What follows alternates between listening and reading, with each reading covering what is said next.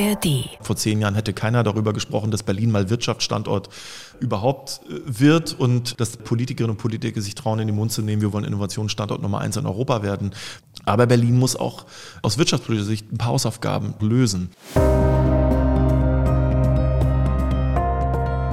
Ist man Genosse der Bosse oder Anwalt der Arbeitnehmer? Die Wirtschaftsverwaltung in Berlin muss einen sehr komplizierten Spagat schaffen zwischen den Interessen der Unternehmern, äh, die unseren Wohlstand schaffen, und den Interessen der Stadtbevölkerung, die von zufriedenen Konzernbossen und Aktionären allein nicht leben können. Und damit herzlich willkommen bei Spreepolitik, dem landespolitischen Podcast von RBB24, wo wir unseren Sommer der Staatssekretäre fortsetzen. Heute im Büro von Wirtschaftsstaatssekretär Michael Biel. Hallo, Herr Biel. Ich grüße Sie. Vielen Dank für die Einladung. Sehr gerne. Wir sitzen im holzgetäfelten Büro äh, von Ihnen. Es sieht ein bisschen altbacken aus, muss ich ehrlich sagen. Es hat so ein bisschen was von Omas Schrankwand.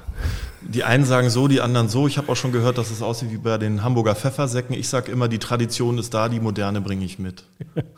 Kommen wir gleich mal zur Eingangsfrage. Ähm, wie sehen Sie sich denn eigentlich in Ihrer Rolle als Staatssekretär für Wirtschaft? Ähm, sind Sie ein Klinkenputzer? Sind Sie ein Bittsteller bei der Wirtschaft? Sind Sie der Geldverteiler von Fördergeldern? Sind Sie vielleicht auch ein bisschen der Lobbyist für die Berliner Unternehmer? Oder sind Sie ein Kummerkasten für alle, die irgendwas mit Wirtschaft in Berlin zu tun haben?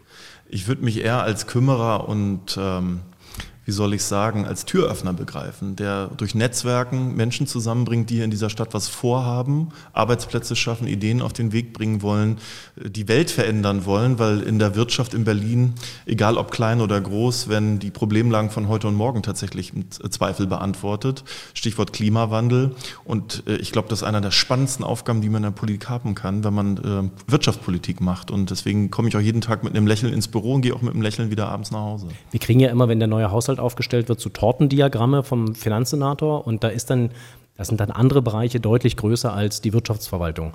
Das heißt, so im Konzert der, der einzelnen Senatsverwaltungen sind Sie jetzt kein Riese, oder? Das mag man so sehen. Äh, ich glaube aber, wenn man schaut, was der Fördereuro, den wir im Zweifel auf die Straße bringen, an Hebelwirkungen hat, dann ist es am Ende tatsächlich ein Riese. Weil äh, egal, wo man hinschaut, Wirtschaft geht alle an. Das beginnt bei der Idee, die jemand sozusagen als Unternehmer und Unternehmer umsetzen will, bis hin zu den Arbeitsplätzen, äh, die durch Wirtschaft umgesetzt werden und erhalten werden oder neu geschaffen werden. Insofern ist jede Berlinerin, jeder Berliner von Wirtschaftsfragen betroffen. In meiner Erinnerung habe ich äh, immer das Gefühl gehabt, dass man über Berlin eine ganze Menge Sachen erzählt hat. Ähm, aber gefühlt hat man der Stadt nicht so richtig zugetraut, in der, im Bereich der Wirtschaft was auf die Beine zu kriegen. Das hat sich zum Glück geändert. Ja, aber es, es stimmt in der Weile. Das kann man so sehen, ja. Und ich bin ziemlich froh, dass wir diesen Weg äh, anders beschreiten mittlerweile. Ich glaube, äh, Berlin ist einer der aufregendsten Wirtschaftsstandorte. Das hat viel mit den Universitäten, Hochschulen zu tun, die wir hier haben. Es hat viel damit zu tun, dass Berlin attraktiv ist für Menschen aus aller Welt, die ihre Ideen hier in Berlin umsetzen wollen, die hier kreativ sein wollen, die im Industriebereich Ingenieurskunst auf den Weg bringen wollen, wenn man das mal so nennen möchte. Und ähm, wer hätte es gedacht, dass Berlin im letzten Jahr 4,9 Prozent Wirtschaftswachstum auf den Weg bringt und damit deutlich über dem Bundesdurchschnitt und deutlich stärker als viele andere Wirtschaftsregionen in Deutschland. Vor zehn Jahren hätte das keiner unterschrieben, wenn man das vorausgesagt hätte. Und deswegen ähm, können wir hier in Berlin alle miteinander sehr stolz darauf sein, dass wir das hinbekommen haben. Die Arbeitnehmerinnen und Arbeitnehmer, die tüchtigen Unternehmerinnen und Unternehmer und ein bisschen auch die Politik, die ein Stück weit unterstützt hat. Und den Weg wollen wir weitergehen. Dieses überdurchschnittliche Wachstum muss natürlich ähm, unser Ziel sein für die nächsten Jahre, um das haben wir uns vorgenommen, Innovationsstandort Nummer eins in Europa zu werden. Wir hören im Hintergrund natürlich auch, äh, das Arbeitsleben geht weiter, wenn also mal der, der Rechner sich meldet. Das war das Smartboard, das Smartboard. was sich gemeldet hat. Ich habe äh, einen Termin entweder reinbekommen oder eine E-Mail. Äh, reden wir mal kurz noch, äh, bevor wir dann über das Praktische auch Ihrer Arbeit reden, mal über die Vision, die Sie zusammen mit Wirtschaftssenatorin Giffey für, diese, für, die Wirtschafts-, für den Wirtschaftsstandort Berlin haben. Was stellen Sie sich denn vor, was wir dann sind? Irgendwie so ein Gemischtwarenladen, in dem irgendwie eigentlich jedes Unternehmen hier irgendwie anfangen kann, egal was macht? Oder träumen Sie vielleicht davon, dass wir in bestimmten Branchen die Nummer eins werden? Oder gibt es vielleicht sogar Ideen, dass auch Berlin zu einer Industriestadt wird? Weil Be Industrie verändert sich im Augenblick ja auch total. Es ist ja nicht mehr das Stahlwerk. Das war es in Berlin die letzten Jahrzehnte auch nicht mehr. Das war es mal, äh, gar keine Frage. Aber äh, ich, es wird keinen Wirtschaftsstandort in der Welt geben, der in jeder Branche die Nummer eins ist. Das ist auch nicht das erklärte Ziel. Aber was wir vorhaben, ist, äh, dass Made in Berlin der neue Goldstaub wird. Wir reden seit vielen Jahrzehnten über Made in Germany und wir konzentrieren uns in Berlin tatsächlich auf den Begriff Made in Berlin. Die Welt kauft bei uns ein. Wir haben ganz viele Weltmarktführerinnen und Weltmarktführer in dieser Stadt, dass wir die äh, äh, Produktion von Rohmarzipan Rohmasse in Neukölln, ich sage jetzt keinen Firmennamen, hier angesiedelt haben, äh, ist ein großer Erfolg, weil das ist der größte weltweit. Mhm. Und ähm, so kleine Geschichten gibt es dann im Kleinen wie im Großen. Und ähm, wir ähm, werden uns darauf konzentrieren, dass wir die Stärken, die wir haben, weiter stärken und da, wo es Problemlagen gibt, weiter als Wirtschaftssenat unterstützen. Und das kann man branchenspezifisch sehen, aber äh, das würde ich auch für den Industriezweig im Übrigen äh, so sehen. Berlin hat knapp über 100.000 Industriearbeitsplätze, hat ein Potenzial von bis zu 300.000 und äh, auch das ist so ein Bereich, den wir uns genau angucken, wo wir stärker nochmal reingehen werden, um, um dieses Potenzial am Ende auch zu heben. Und äh, für uns, das verbinden wir natürlich dann auch mit sozialdemokratischer Wirtschaftspolitik, hat das was mit guter Arbeit zu tun. Das muss einhergehen. Das muss, muss sich die Hand reichen. Kommen wir, bevor wir dann zur praktischen Arbeit des Staatssekretärs kommen, noch kurz zu Ihnen persönlich. Sie haben ja selber auch Wirtschaft studiert, beziehungsweise Sie haben Politikwissenschaften studiert, aber Sie haben an einem wirtschaftsorientierten äh, Gymnasium Ihr Abitur gemacht, ne? so rum war es. Das ist korrekt, aber ich habe auch während meines Politikstudiums äh, Politik und Wirtschaft als äh, Regelfach sozusagen über Dauer, auf Dauer äh, äh im, im, Lehrplan gehabt. Insofern habe ich ein Grundverständnis von Wirtschaftsfragen. Ja. Äh, was und, ich mit an den Tisch bringe. Und dann sind Sie aber in die Politik gekommen, indem Sie erstmal im Bundestag angefangen haben zu arbeiten und Sie waren, Ihre erste Station war Klaus-Uwe Benneter. Ein Berliner, Ein Bundestagsabgeordneter, und, genau. Und einer, der, glaube ich, einigen in Ihrer Parteigenossen nicht so gut in Erinnerung geblieben ist, weil der war ja schwierig und äh, ist ja auch mal, also als Juso-Chef ist er auch ziemlich angeeckt. Vor allem aber hat er, was die Wirtschaftspolitik angeht, eine relativ, also eine sehr linke äh, Strategie verfolgt. Also der stand ganz weit links, was so den Blick auf die Wirtschaft angeht, war auch sehr kapitalismuskritische. Hat das irgendwie auf Sie abgefärbt? Naja, das war in den 70er Jahren, da war ich noch nicht mal auf der Welt. Ich bin 1980 geboren und habe äh, Anfang der 2000er für Klaus-Uwe Benneter gearbeitet als der Generalsekretär da war er dann nicht der SPD. ich glaube, jeder Sozialdemokrat, Sozialdemokratin ist kapitalismuskritisch. Äh, wie gesagt, das hatte ich Ihnen ja gerade als Richtschnur schon formuliert. Für uns ist Wirtschaftspolitik immer stark verbunden mit guter Arbeit und das setzen wir in unseren Förderstrukturen durch und auch in den Themen, die wir hier aus der Wirtschaftsverwaltung her äh, denken. Zum Beispiel durch das Bündnis für Ausbildung, was wir jetzt äh, auf den Weg gebracht haben und bald ähm, initiieren. Das heißt aber zum Beispiel jetzt eine ganz praktische Frage, wenn dann tatsächlich dieses Wirtschafts äh, dieses Bündnis für Ausbildung nicht das äh, gewünschte Ziel ähm, erreicht, nämlich die 2000 zusätzlichen ähm, Ausbildungsplätze, dann würden Sie sagen, sehen Sie es genauso wie Ihre Parteigenossin Frau Gieseltepe, die sagt, dann müssen wir über eine Ausbildungsplatzumlage nachdenken. Das ist dann halt etwas, das müssen wir den Unternehmen zumuten. Also wir haben natürlich einen sehr engen Draht auch in der Vorbereitung mit den Vertreterinnen und Vertretern der Wirtschaft für dieses Bündnisses und äh, in den Gesprächen wird deutlich, dass alle das erklärte Ziel Ziel haben, diese 2000 zusätzlichen Plätze auf den Weg zu bringen, weil am Ende des Tages hilft es ja auch den Unternehmen. Und äh, wir müssen alles dafür tun, dass junge Menschen in dieser Stadt eine Chance haben, dass äh, Arbeit von morgen generiert wird und dass diese Unternehmen am Markt bestehen bleiben können. Und das können sie in der Regel nur, wenn sie gut ausgebildete Menschen im Unternehmen halten. Mhm. Und deswegen sind diese 2000 äh, äh, Ausbildungsverträge das erklärte Ziel. Das ist kein Selbstzweck, sondern das ist ganz wichtig für die Weiterentwicklung des Wirtschaftsstandortes. Und ähm, sollte das nicht gelingen in der der Tat ist das vereinbart in Richtlinien der Regierungspolitik im Koalitionsvertrag, wird es eine allgemeine Ausbildungsplatzumlage geben, aber auch nur dann. Und äh, dazu stehen wir auch. Ich habe für die SPD-Seite ja auch das Wirtschaftskapitel verhandelt, ja, das genau. zweite Mal. Und ähm, wir äh, tun, glaube ich, alle sehr gut daran, wenn wir die 2000 zusätzlichen Ausbildungsplätze organisieren. Ich bin aber auch ziemlich zuversichtlich, dass wir das hinbekommen. Dann kommen wir zu Ihrem Alltag. Äh, wenn Sie hier diese holzgetäfelten Räume betreten morgens, äh, wann fangen Sie eigentlich an? Ist das so, ist das so ein 9-to-5-Job? Das ist kein 9-to-5-Job, äh, aber das weiß man, wenn man Staatssekretär wird und schon lange in der Politik eher, zwar eher in der zweiten Reihe tätig gewesen ist. Das ist eher ein Job, der 60, 70, manchmal 80 Wochenstunden hat. Äh, ich mache das mit sehr großer Leidenschaft, deswegen merkt man das manchmal auch nicht. Das ist vielleicht auch nicht immer so gesund, aber äh, ich schlage in der Regel um 8 Uhr hier auf, manchmal ein bisschen früher, so ein Montag beginnt dann doch ein bisschen früher, um gut in die Woche zu kommen, startet oft dann auch schon am Sonntag und ähm, das hängt davon ab, welche Termine ich habe. Also mhm.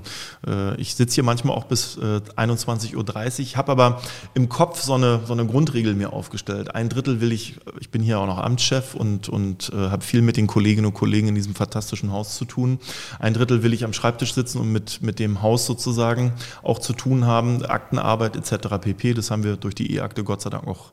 Äh, haben Sie die komplett? Die, wir haben äh, eine eigene Lösung schon seit ein paar Jahren und arbeiten mit der E-Akte voll digital von zu Hause, von unterwegs oder vom Schreibtisch aus. Das ist hervorragend, unterstütze das ausdrücklich. Äh, ein Drittel äh, ist für mich wichtig, äh, in der Wirtschaft unterwegs zu sein und ein Drittel, das gehört auch zur Arbeit dazu, ist der Austausch mit den Abgeordneten aus dem Parlament, mit den anderen Verwaltungen. Insofern diese Drittelung versuche ich immer hinzubekommen. Das hängt je nachdem, was gerade los ist, davon ab, ob man das schafft oder nicht. Aber das ist so die, die Grundrichtung, die ich mir so gegeben habe. Mal mehr, mal weniger. Und äh, mir ist auch ganz wichtig, was die Kolleginnen und Kollegen jenseits der Abteilungsleitung im Haus denken. Das heißt, ich habe einmal im Monat zum Beispiel ein Meet and Eat. Dort treffe ich sechs Kolleginnen aus dem Haus, jenseits der Hühnerleiter. Es dürfen keine Abteilungsleitungen sein, weil die treffe ich regelmäßig äh, mhm. in der Woche in einem sogenannten Jure Fix. Und äh, darüber erfahre ich dann vielleicht nochmal ganz andere Blickwinkel aus dem Haus, aus der Belegschaft heraus. Und ich lade die Kolleginnen und Kollegen dann zum Essen ein. Wir gehen hier oben in die Kantine im fünften Stock ah ja, und okay. unterhalten uns über das ein oder andere. Okay. Ähm, dann äh, kommen Sie also hier rein, äh, morgens so gegen acht, äh, rücken dann erstmal Ihren grünen Stift zurecht. Ne? Den roten, der grüne ist eine Tür weiter. Oh, oh, okay. Grün ist Senatorenfarbe, rot ist Staatssekretärsfarbe. Okay. Ich komme morgens ins Vorzimmer, unterhalte mich mit den Kolleginnen im Vorzimmer mhm. äh, über alles Mögliche, nicht nur Dienstliches. Mir ist sehr wichtig, dass wir ein harmonisches Miteinander haben. Teamplay ist äh, quasi die Grundregel im, im Büro Biel. Generell äh, auf der Ebene der Hausleitung hier in der Senatswirtschaftsverwaltung pflegen wir das vom Senatorenbüro über die beiden Staatssekretärsbüros. Äh, ist das quasi äh, der Umgang, den wir miteinander pflegen. Und ähm, dann bespreche ich mich in der Regel ganz kurz mit meiner persönlichen Referentin. Das ist das Büro, was äh, nach dem Vorzimmer kommt. Und dann gehe ich in mein Büro und äh, entdecke das ein oder andere und starte in meinen Tag nach Aktenstapeln brauche ich es ja nicht zu fragen, es ist ja alles digital. Naja, die gibt es trotzdem, weil es gibt ja bestimmte Akte, auch als Amtschef, die mit einer eigenen Unterschrift zu versehen sind. Okay. Insbesondere auch, was ins Parlament geht, hat oft äh, zur Folge, dass man das selbst unterschreibt. Mhm. Insofern äh, ganz papierlos sind wir nicht, aber wir sind, glaube ich, weitaus digitalisierter, als so mancher denkt. Und dann gestalten Sie also Wirtschaft, Wirtschaftspolitik in Berlin. Wie muss man sich das mal praktisch, vielleicht können Sie das an einem Beispiel erklären, mal vorstellen, was Sie dann genau eigentlich machen? Weil wer Sie so in der Öffentlichkeit erlebt, Sie haben sehr, sehr viele Termine. Das letzte Mal haben wir uns getroffen am Rande der Republika bei einer Veranstaltung. Da ging es auch wieder um die Kreativwirtschaft und alle Auf möglichen Themen. Summer Bash haben wir uns. Summer Bash, genau. genau. innovative Ideen konnten wir uns Wo man über KI lustige Sachen lernen konnte, aber auch über ganz andere Sachen. Das sind sicherlich schöne Termine. Da wird man für so einen langen Arbeitstag vielleicht auch ein bisschen entschädigt. Ähm, aber Schwarzbrot ist ja dann hier in diesem Büro. Wie sieht so Gestaltung der Wirtschaftspolitik ganz konkret aus bei Ihnen? Das ist alles Schwarzbrot, würde ich sagen. Das ist, äh, hat viel mit Freude zu tun, gar keine Frage. Das sind tolle Termine. Aber auf diesen Terminen bin ich ja nicht, ähm, weil, weil es mir gut gehen soll, sondern weil ich mit den Unternehmern und Unternehmern im Zweifel oder mit den Beschäftigten dieses Unternehmens darüber reden möchte, wie man unterstützen kann, welche Ideen man nach vorne tragen kann oder wo im Zweifel auch bürokratische Bremsklötze bestehen, die man lösen will, um den Wirtschaftsstandort, das einzelne Unternehmen in diesem Fall nach vorne zu bringen.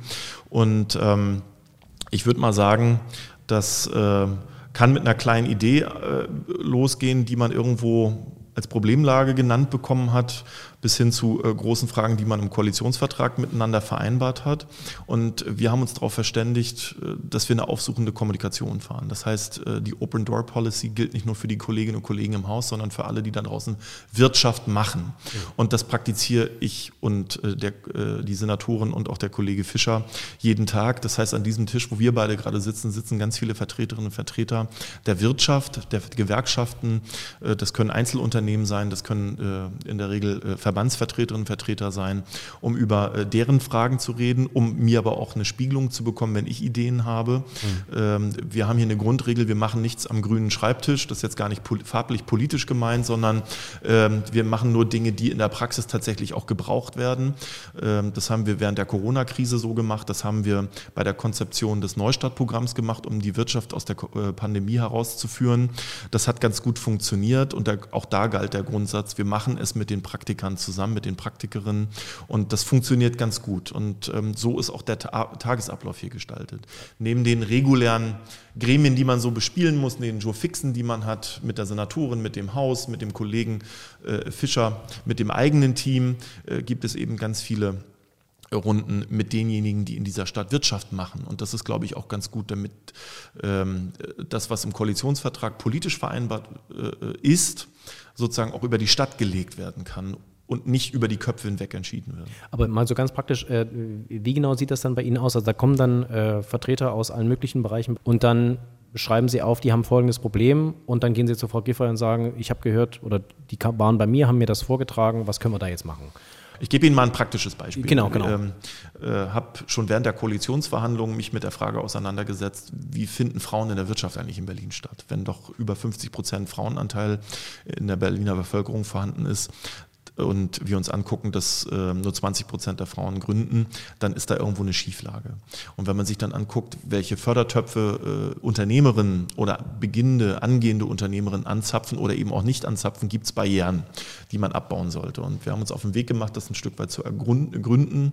Und wir haben äh, dann schon unter Senator Schwarz ähm, eine Runde ins Leben gerufen, den Roundtable Gründerinnen, um mit der Praxis wieder darüber zu diskutieren, wo gibt es Probleme, was müssen wir ändern.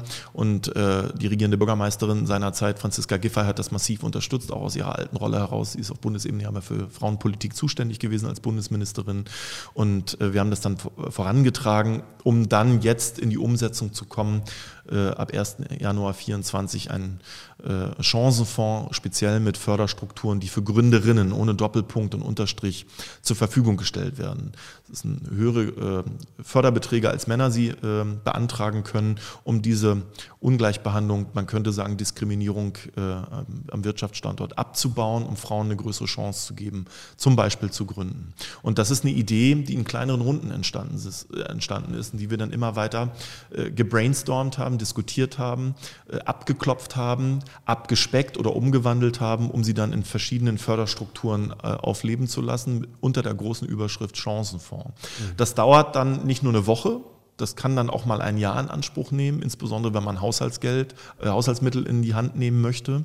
Auch Abgeordnete davon überzeugen muss, weil der Haushaltsgesetzgeber ist das äh, Abgeordnetenhaus, das Berliner Parlament, was am Ende äh, Ja oder Nein sagen kann. Und insofern äh, ist das zwar ein bürokratischer Prozess, aber einer, der durch die Praxis begleitet wurde und einer, der am Ende tatsächlich da ankommt, wo er sozusagen auch Abhilfe schafft und einen großen Mehrwert organisiert. Und ähm, das versuchen wir in all unseren Förderstrukturen und, und Politikbereichen, Branchenbereichen dann tatsächlich auch genauso praxisnah umzusetzen.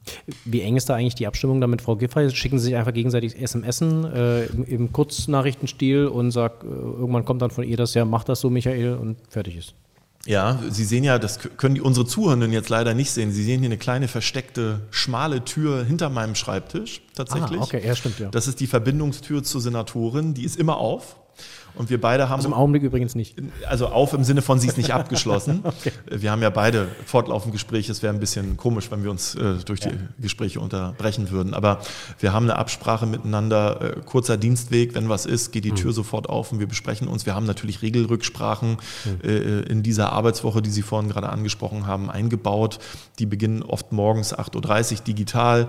Die äh, finden physisch bei ihr im Büro statt und äh, können auch gerne mal ein Telefonat um 23 Uhr bedeuten. Auch das passiert. Wir haben eine sehr äh, enge Zusammenarbeit und äh, wir wissen, wofür äh, beide Seiten sozusagen zuständig sind und das sind immer ganz kurze Rücksprachen. Und ähm, wir wissen ja beide, was wir uns vorgenommen haben, weil Frau Giffey hat das Thema Wirtschaft auch begleitet in den Koalitionsverhandlungen logischerweise und hat mich damals ja auch gebeten, mit Rat Saleh zusammen das Wirtschaftskapitel zweimal für die SPD zu verhandeln. Insofern weiß ich, was die Richtschnur ist und wo es hingehen soll. Ja. Und ähm, ich glaube, wir sehen uns jeden Tag, wir hören uns jeden Tag und wir lesen uns auch jeden Tag. Und das ist, glaube ich, wenn man, wenn man was zusammen vorhat, eine gemeinsame Idee von, von Wirtschaft hat, ist das, glaube ich, auch die richtige Herangehensweise. Sind Sie dann eher so eine Art oder verstehen Sie sich als so eine Art, ähm, ich sag mal, äh, Libero, der auch Sachen wegfängt, bevor es dann auf dem Tisch der Senatoren landet, äh, um vielleicht ein paar Probleme zu lösen, bevor sie bis nach ganz oben müssen, bis zum Grünstift? Das ist, glaube ich, die Grunddefinition von Staatssekretärinnen und Staatssekretären. Ja, das würde Frau Giffey ganz genauso unterschreiben. Ja. Ähm, dann lassen Sie uns, also das ist jetzt der Bereich, äh, wir reden immer über Startups, die äh, in Berlin eine ganz erfolgreiche Geschichte haben, aber lassen Sie uns über die wirtschaftliche Situation insgesamt reden, weil das ist ein Augenblick ein bisschen, glaube ich, für Laien schwer zu verstehen. Auf der einen Seite äh, warnen alle vor einer Rezession. Äh, einige sagen, wir sitzen schon drin. Wir haben eine Preisentwicklung, die ziemlich ungut ist, nicht nur für die Verbraucher, sondern ja. auch für die Unternehmen. Und auf der anderen Seite kleben überall diese Schilder, dass Leute gesucht werden. Es, wir sagen den Menschen fast jeden Tag, es werden Fachkräfte gesucht. Irgendwie passt das nicht zusammen. Also auf der einen Seite haben wir einen Arbeitsmarkt, der ist arbeitnehmerfreundlich und auf der anderen Seite eine Wirtschaft, die, der jeden Tag neue Untergangsszenarien beschrieben werden.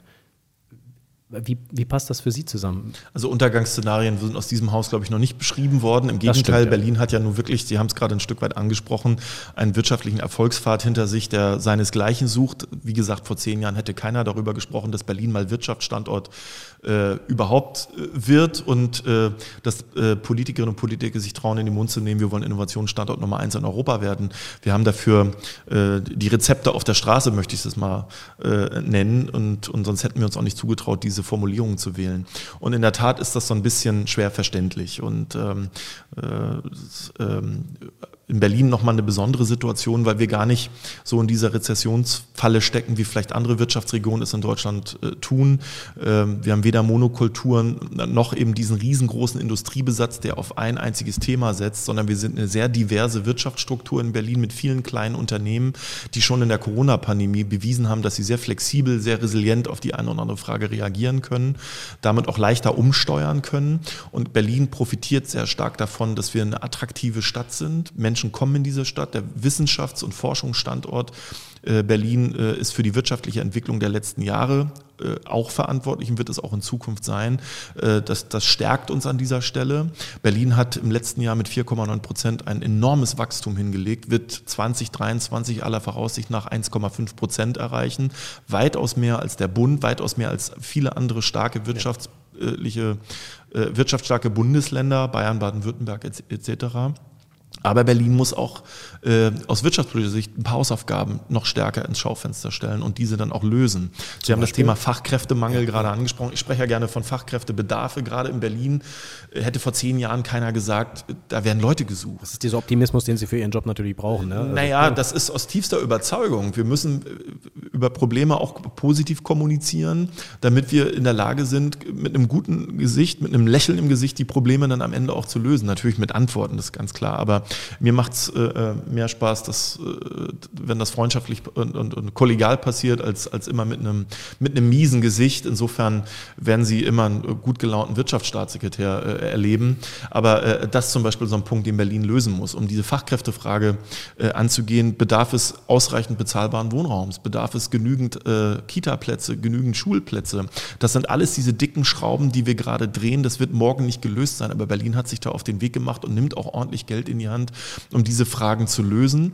Und äh, ich bin mir ziemlich sicher, dass wir in ein paar Jahren eine andere Diskussion haben werden. Und, ähm, weil, weil der Wohnraum dann da ist. Weil der Wohnraum gerade geschaffen wird. Und, ähm, das liegt ja alles nicht bei Ihnen. Sie sind, Sie sind dann in gewisser Weise, müssen Sie ja dann äh, immer zu anderen gehen und sagen, bitte löst dieses Problem für uns, weil Sie bauen ja keine Wohnungen mit der Wirtschaftsverwaltung. Sie bauen keine Schulen. Naja, aber wir sind für die Unternehmen zuständig, die in der Bauwirtschaft unterwegs sind. Und mhm. wir wissen seit Alexander von Humboldt, alles hängt mit allem zusammen und dieser Senat spricht mit einer Stimme.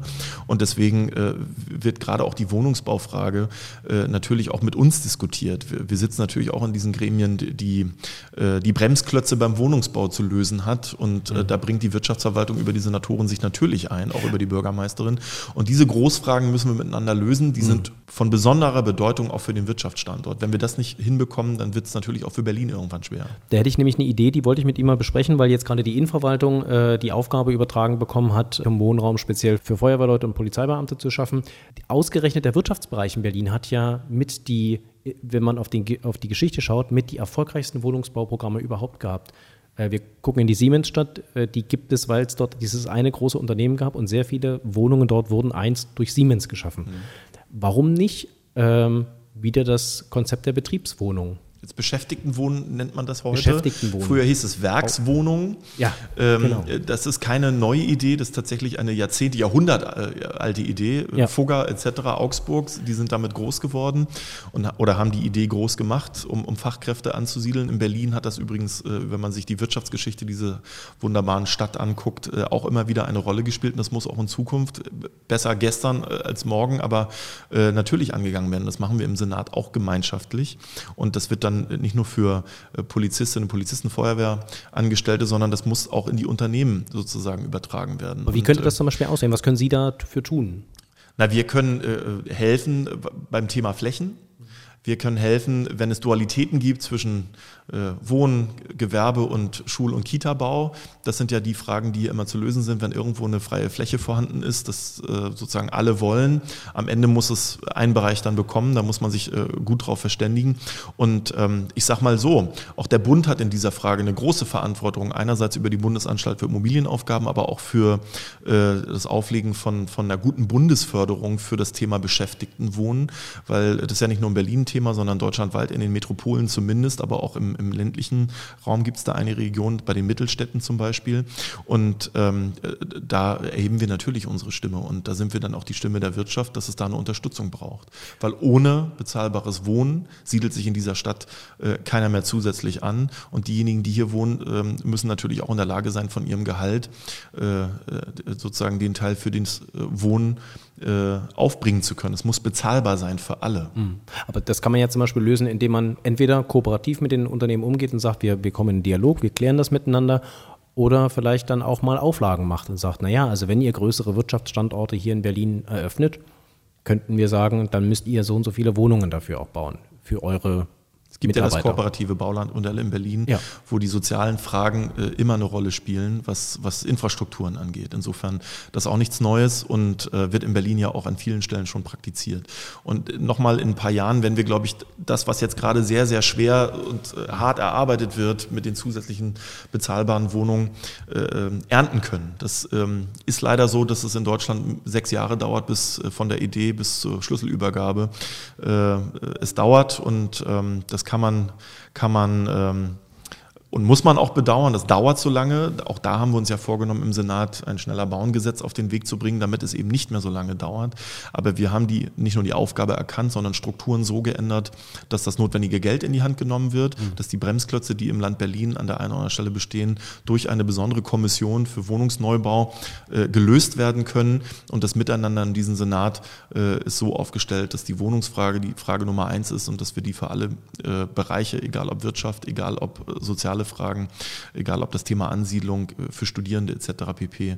äh, gelöst werden muss. Und, und das Commitment ist da, das spürt man auch jeden Tag. Aber so, einer, so einem Konzern wie Amazon zu sagen, es ist schön, dass du hier ein neues Headquarter baust, aber ähm, dann hätten wir von dir ganz gerne auch noch mehrere hundert Wohnungen in der Umgebung. Wenn wir euch die Fläche geben, das könnte man denen ja einfach als Auflage mitgeben, oder? Man kann alles, äh, Sie sagen es, wenn die Fläche da ist. Aber wenn die Fläche nicht da ist, dann was macht man dann? Also Dann muss man äh, kluge Lösungen finden und ich glaube, dass wir bestimmte Ansiedlungsfragen ohne unseren Nachbarn, der für mich gar kein Nachbar ist, sondern Brandenburg gehört zur Wirtschaftsregion Berlin-Brandenburg genauso gleichberechtigt dazu wie Berlin. Ohne Brandenburg werden wir viele Fragen gar nicht lösen können, insbesondere was das Thema Flächen angeht. Und auch da gibt es einen guten Austausch zwischen der Wirtschaftsverwaltung hier in Berlin und dem Wirtschaftsministerium in Brandenburg. in Brandenburg denken natürlich alle an Tesla. Ich war kürzlich in Grünheide. Zu Tesla haben wir ja noch eine offene Rechnung, oder? Mit Herrn Musk, der hat uns mal versprochen, ein Entwicklungszentrum nach Berlin zu bringen. Und ich glaube, er meinte dann wirklich Berlin, die Stadt, nicht was er für Berlin hielt, aber in Wirklichkeit Grünheide mag. Entwicklung und Design, genau. Genau. Geht es da voran? Hat er sich da schon gemeldet oder ist er gerade mit, heißt er nicht mehr Twitter, heißt jetzt Ex. X, ist er dazu beschäftigt? Es gibt so bestimmte Dinge, die man in bestimmten Podcasten einfach nicht erwähnen darf. Und dieser gehört offenbar dazu. Mein eigener auch. Insofern. Okay, also ähm, trotzdem würden wir die Leute natürlich einladen, ihren Podcast zu hören, auch wenn es da nichts Neues zu Tesla gibt. Aber da bleiben wir natürlich dran. Äh, kommen wir zum Schluss noch zu ein paar Einzelfragen. Ähm, ein Bereich, den Frau Giffey direkt am Anfang ihrer Amtszeit als Wirtschaftssenatorin angesprochen hat, ist die Messe bzw. Großveranstaltungen. Was ist da so Ihre Vision? Die, der Messe ging es ja vor der Corona-Pandemie gut. Dann hatten wir schwierige Jahre und jetzt kommt so langsam wieder zurück, der Kalender ist wieder voll. Aber so die Messe für diesen einen wahnsinnig wichtigen, dieses wahnsinnig wichtige landeseigene Unternehmen Messe. Was ist da so die Vision? Wo soll es da hingehen? Wie müsste die sich vielleicht auch verändern für die Zukunft? Oder wollen wir einfach wieder zurückgehen zu, wir haben halt unsere Großmessen wie die Grüne Woche und die IFA und sind glücklich? Also erstmal können wir wirklich froh sein, dass wir als Messestand und Kongressstandort tatsächlich geschafft haben, die Corona Pandemie äh, hinter uns zu lassen. 22 war für die Messe ein sehr erfolgreiches Wirtschaftsjahr mit einem Plus abgeschlossen. Das hat auch viel damit zu tun, dass natürlich äh, der Berliner Steuerzahler, Steuerzahlerinnen unterstützt haben. Das ähm, äh, gehört soweit dazu. Aber das hat geholfen, dass die Messe in eine gute Zukunft starten kann. Und die Messe hat den politischen Auftrag, einen Strategieprozess zu organisieren, der läuft auch, um neue Formate zum Beispiel auf den Weg zu bringen, um sich zu digitalisieren, um auch die äh, Gebäudestruktur, die die Messe besitzt, was ein großer Schatz im Übrigen ist. Alle haben vor zweieinhalb Jahren, drei Jahren gesagt, vergesst es, die Leute werden sich nicht mehr physisch treffen, das wird alles hybrid oder äh, sogar digital nur noch stattfinden.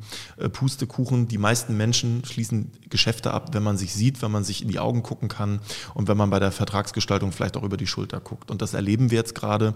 22 waren die Messehallen voll und das wird für die Zukunft auch, äh, so ist die Prognose, der Fall sein. Und nichtsdestotrotz muss man neben den funktionierenden alten Formaten auch neue sozusagen angehen. Da denke ich zum Beispiel an den E-Sports-Bereich, an den Games-Bereich, an den Fintech-Bereich, an den mhm. Blockchain-Bereich. Das sind alles neue Technologien, die in Berlin am Wirtschaftsstandort eine riesengroße Rolle spielen, auch für den wirtschaftlichen Erfolg im Übrigen eine große Rolle gespielt haben und in Zukunft auch noch spielen werden.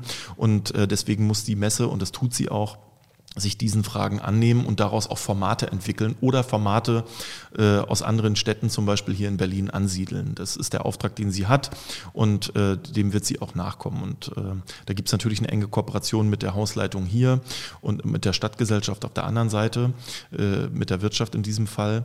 Und ähm, die äh, Messe muss sich natürlich auch digitalisieren. Wir können jetzt nicht darauf setzen, dass das alles nur noch physisch stattfindet, sondern äh, dass natürlich Hybridformate angeboten werden, auch nachgefragt werden, dass äh, insbesondere jüngeres Publikum einen ganz anderen Messebesuch erwartet, als, als das vielleicht in den vergangenen Jahren der Fall gewesen ist. Bestimmte Formate und Großformate äh, müssen da auch umdenken. Und äh, was das Thema Ansiedlung von Kongressen angeht, darf Berlin gerne größer denken. Und deswegen haben wir oder werden wir Visit auch den Auftrag geben, die Akquise für solche solche Kongresse äh, äh nochmal zu verstärken, um äh, weiteres Geschäft in die Stadt zu holen. Dafür haben wir den Platz, dafür haben wir die Hallen und äh, dafür haben wir auch eine gut aufgestellte Messegesellschaft. Und ähm, ich sage mal so, für die Stadtrendite, für, für den Regionaleffekt, so wie es dann aus wirtschaftlicher Sicht mhm, heißt, genau. ist das Messegeschäft von größter Bedeutung und deswegen haben wir da auch einen starken Fokus drauf. Sie haben die Nachbarschaft bzw. die Immobilien der, der Messe angesprochen. In der Nachbarschaft der Messe steht noch das ICC rum. Ähm, da ist jetzt in der letzten Zeit sehr der Gedanke aufgekommen oder die Idee aufgekommen, das zu einem Kulturstandort zu machen. Es wird auch wieder eine neue Ausschreibung geben beziehungsweise eine neue Investorensuche. Ähm, der Vorgänger von Frau Giffey hatte allerdings noch eine Idee mit reingeworfen in den Ring, äh, das ICC einfach zu einem riesigen Rechenzentrum zu machen. Wahrscheinlich mit dem Blick, äh, weil er genau wusste, da wird im Prinzip inzwischen das Geld verdient. Bei ganz vielen digitalen Unternehmen, ähm, auch Amazon, Google und so weiter, die verdienen mit, mit, mit Rechnerkapazität inzwischen ein, ein Heidengeld und das ist notwendig für die Zukunft.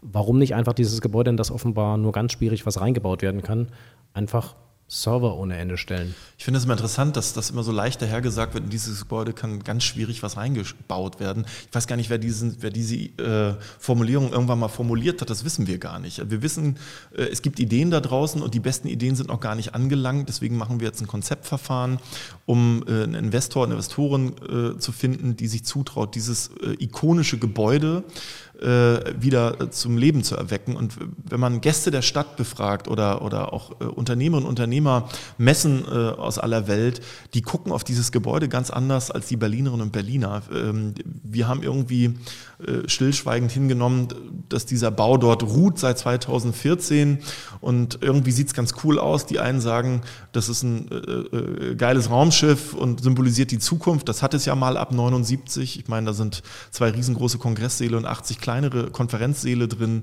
äh, mit fast 28.000 Quadratmetern. Das ist Wahnsinn, das kann man kaum vergleichen mit anderen äh, äh Kongressstätten, äh, zumindest in Europa. Und ich glaube, das ist in Europa auch nach wie vor die größte Kongressfläche mhm. äh, in einem zusammenhängenden Gebäude. Und da muss Berlin was draus machen. Deswegen konzentrieren wir uns in diesem Konzeptverfahren nicht nur auf Kulturfragen. Es betrifft die Kreativwirtschaft insgesamt. Das Thema Technologie und Innovation darf da auch stattfinden. Wir haben ein paar Dinge, werden wir ausschließen. Also da darf kein Bordell rein, da darf keine Waffenfabrik rein. Und es wird auch kein reiner Mobilitätshub. Die Idee gab es ja auch mal. Diese ja. Vorgaben machen wir. Ansonsten wird das ein sehr offenes Konzeptverfahren. Das muss noch durch den Senat. Das muss mit dem Abgeordnetenhaus auch besprochen werden. Wir wollen da alle mitnehmen. Ähm, es gibt verschiedene Runden und es ist toll, dass die Stadtgesellschaft ein Interesse an dem ICC wieder entdeckt hat. Es gab jetzt schon verschiedenste Runden. Ich war gerade im Bezirk Charlottenburg-Wilmersdorf kurz vor meinem Urlaub vor drei Wochen und habe mit Interessierten darüber diskutiert.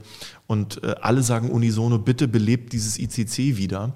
Und deswegen haben wir uns auf den Weg gemacht. Und wenn wir das, was wir gerade besprochen haben, mehr Kongresse, größere Kongressstrukturen in diese Stadt holen wollen, dann ist, glaube ich, die Spielstätte ICC auch äh, ein wichtiger Player. Und äh, deswegen wird äh, eine Vorgabe in diesem Konzeptverfahren sicherlich auch sein, dass wir Messe- und Kongressgeschäft auch über das ICC wieder bespielen wollen. Und zur Not lässt man sich mit setzt man sich mit Herrn Rauhut hier an diesen Tisch und äh, der dem, saß dem hier schon. Der oberste Denkmalschützer, muss man dazu sagen, und vielleicht lässt er dann ein bisschen die Zügel locker.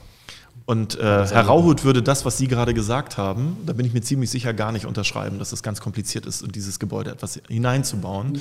Mhm. Den treffe ich diesen Freitag. Ich werde ihn mal äh, darauf ansprechen, ob er das unterschreiben würde oder nicht. Ich bin mir ziemlich sicher, er würde es nicht unterschreiben. Er ist nämlich übrigens einer der Treiber aus der Stadtgesellschaft, dass das ICC wieder revitalisiert wird. Dann zum Abschluss dieses Podcasts, äh, Herr Biel, noch an Sie die Frage, gibt es ein Projekt, wo Sie sagen, da hängt Ihr Herz dran und egal was passiert, und Sie werden eine Menge Maßnahmen, Projekte und so weiter auf den Weg bringen in den nächsten zweieinhalb, drei Jahren, aber gibt es ein Projekt, wo Sie sagen, wenn die, bis zur nächsten Wahl will ich das abgeschlossen haben und will das für mich persönlich vom Tisch haben und sagen, das habe ich persönlich erreicht, das habe ich auf den Weg gebracht, das ist so ein bisschen mein, mein Baby. Das ist natürlich schwer für jemanden, der für alle Branchen zuständig ist, jetzt sozusagen sein Liebling zu picken. Ähm, ich bin ja auch für, die, für den Modestandort äh, Berlin zuständig, für die Berlin Fashion Week und wir haben uns seit zwei Jahren auf den Weg gemacht, das Thema Nachhaltigkeit in der Mode in Berlin ganz anders anzugehen. Berlin äh, muss nicht so werden wie Paris, wie New York oder Mailand. Berlin hat eine ganz eigene Identität, erwachsen aus der Clubkultur. Die Welt kommt hier zu Besuch, auch auf der Berlin Fashion Week, um das zu erleben. Und die Designerinnen und Designer, die aus Berlin kommen, äh, denken das Thema Nachhaltigkeit, Sustainable Fashion automatisch mit. Und das ist eine Chance für den Modestandort Berlins. Äh, wir haben die meisten Einkäuferinnen und Einkäufer hier sitzen, die meisten Designerinnen und Designer, die nachhaltig äh, designen und auch produzieren. Und äh, um die Modewoche hier in Berlin größer zu machen, und das ist unser erklärtes Ziel, setzen wir darauf, das Thema Nachhaltigkeit ins Schaufenster im wahrsten Sinne des Wortes zu stellen. Und wenn wir das bis 26 noch stärker hinbekommen haben als das heute der Fall ist und wir sind schon auf einem sehr guten Weg, dann würde ich äh, sehr zufrieden sein für diesen einen kleinen Teil von Wirtschaftspolitik. Ich könnte jetzt ganz viel sagen, was das Thema Klimawandel und die Stärkung von Handwerk, weil ohne das bekommen wir den hm. Klimawandel nicht äh, gewuppt. Es muss jemand geben, der die Paneele aufs Dach bringt und wir müssen es schaffen, mit einer positiven Kommunikation junge Menschen davon zu überzeugen, dass es gut ist, mit den Händen zu arbeiten und ein bisschen auch den Kopf dazu äh, anzustrengen, um was Gutes für die gesamte Gesellschaft auf den Weg zu bringen. Genau, also dass jetzt hier kein Neid aufkommt. Ähm, Sie schauen natürlich auch auf die anderen Branchen, aber die Fashion Week werden wir dann in dem Fall ganz besonders dann noch beobachten.